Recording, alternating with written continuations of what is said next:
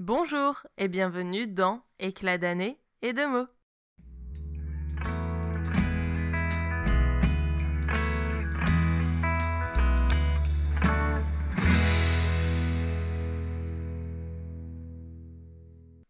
Après le hors-série de la dernière fois, on reste motivé et on continue à croire en ses projets. Dans l'épisode 7, je vous ai parlé de mon organisation en mentionnant quelques outils. Aujourd'hui, on va voir plus en détail ce que j'utilise dans mon quotidien d'autrice. Commençons par le commencement, le planning. Vous avez pu le voir dans ma vidéo YouTube sur le sujet, j'utilise Excel pour planifier mon année. Je liste tous les mois les différentes étapes de la rédaction d'un roman, l'écriture, la relecture, la correction, la bêta lecture, la préparation et l'envoi, et j'y place après les projets sur lesquels je veux travailler. Pourquoi Excel? Parce que ça me permet de déplacer les cases à l'infini jusqu'à trouver le bon arrangement. La première année, je l'ai fait directement sur mon panneau avec des post-it, mais ils ont fini par ne plus coller à force de les réarranger. Une fois l'étape du planning Excel fait, je retranscris tout sur des post-it que je mets sur un panneau bien visible. Je veux pouvoir suivre en un coup d'œil ce que j'ai prévu sur toute l'année. Pour m'organiser au jour le jour, j'utilise l'application Notion. Je vous en ai parlé en détail dans l'épisode 7, donc je ne vais pas plus m'étaler sur le sujet, mais je l'utilise pour suivre tous les projets et ce que je dois faire sur chacun d'eux au jour le jour durant le mois en cours. Si je planifie mon roman, j'utilise un grand panneau de liège et des post-it.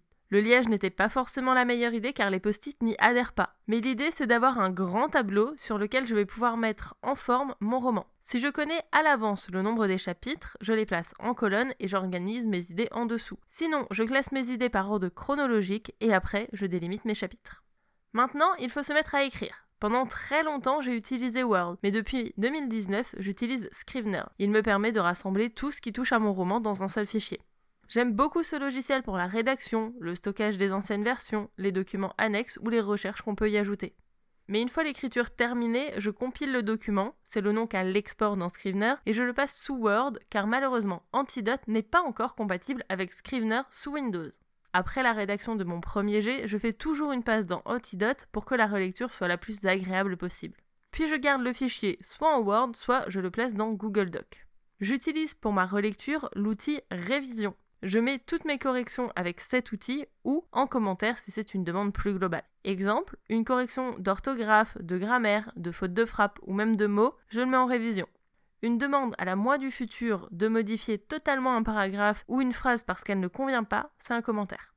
Une fois toute ma relecture effectuée, je sauvegarde le fichier dans l'état et je le duplique pour appliquer mes modifications. Je préfère garder toutes mes versions annotées au cas où je changerai d'avis ou que je veuille vérifier quelque chose. J'applique mes corrections, je sauvegarde mon fichier et je l'envoie en bêta lecture. Quasiment à 100% sous forme de drive et pour le moment on a utilisé que Google. Mes bêta lecteuristes font des révisions et des commentaires et je recommence le processus jusqu'à obtention de la version finale de mon roman. Donc si je récapitule, j'utilise Excel, un panneau de liège et des post-it, Scrivener, Antidote, Word et ou Google Doc. C'est déjà pas mal comme outil pour venir à bout d'un seul roman.